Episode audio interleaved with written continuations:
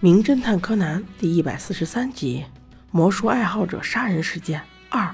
上集说到，只有小胖子克树先生接近了滨野的尸体，并且他警告众人不要破坏现场，所以只能由他简单的说明了一下滨野可能的死亡原因。从尸体上很明显可以看出，死者是被勒死的，再用一个什么方法把他挪到这儿，而且凶手应该还在附近。此时一阵寒风吹过，大家都被冻得瑟瑟发抖。那位黑毛衣的打工小哥哥说：“哦，很有可能是那个影法师啊，他到现在也没有出现，而且逃生大王也是他杀的。难道冰野就是他指的另外一个人？”此时田中小姐显得特别不耐烦，她说：“这是什么鬼派对？我要离开这儿！”于是冲回别墅准备收拾东西。柯南却告诉她了一个坏消息：“你走不了的，桥已经被烧了，电话线也被剪了，行动电话也超过范围。”所以，我们是被凶手隔离在这儿了。众人一听，纷纷露出了惊恐的表情。而此时，木木警官也查到，那个所谓的影法师，并不是原本这个魔术爱好者团体的成员，并且在这些已经在别墅的成员中，有一个人一直以神秘身份跟大家联系。这些是什么意思呀？没看懂啊！算了，我们继续看剧情。事情已经发展到这个地步。大家肯定没有什么心思吃饭了，都围着桌子在想对策。还好柯南给了大家安慰，说小五郎已经找了警察，估计明天早上就能来救大家。同时，柯南也了解到原子刚才帮滨野变魔术的细节。众人围坐在桌前，你一句我一句的聊起了聊天记录，想从聊天记录中看出影法师的杀人动机。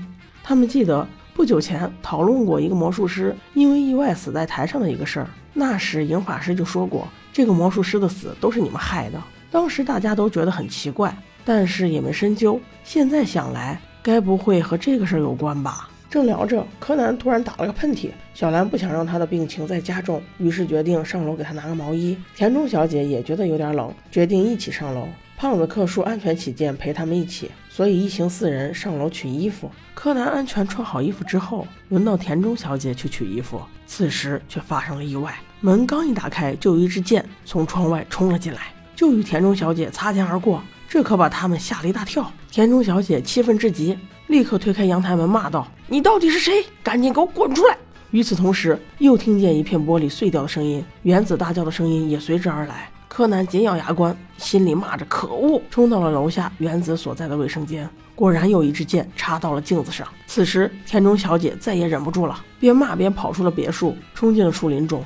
大家一看也赶忙追了上去。柯南心想：“你这不是送死吗？这回白给三人组不在，反而多了你这样一个猪队友。”大家都追了出去，一个不小心，原子就滑倒在雪地里。紧接着，田中小姐也滑倒在一个树边。你说这么大的雪，你们不在屋子里躲着，出来干啥？还好在雪地里并不是一无所获。别墅主人发现了作案凶器，那把十字弓。不过，细心的柯南发现的更多。他在几棵树干上发现了被剑戳过的小洞，明显是新货，一定与这次杀人案有关。回到别墅之后，柯南一一问了命案发生过程中大家的行踪。他觉得别墅主人去拿个酒就拿了八分钟，很可疑，所以决定去看一下酒窖，是不是酒窖的门真的那么难开？顺便也去看了一下烧洗澡水的地方，地上的积雪很厚，但是烧水棚子上却没有积雪。柯南顺势爬了上去。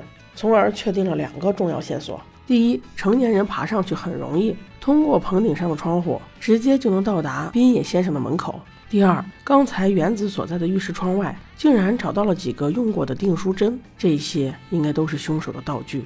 只是目前尸体的移动方法他还没有找到，杀人动机也不确定，所以还是回别墅好好想想吧。在屋内，大家又围着方桌坐下。喝咖啡的喝咖啡，打盹的打盹。别墅主人还是中了他的酒，想要打开一瓶尝尝。柯南就那么看着那瓶酒出了神，在百无聊赖中把那瓶酒放在手里把玩。没想到，当酒上的标志翻过来一看时，那一根穿过头脑的细针再次出现。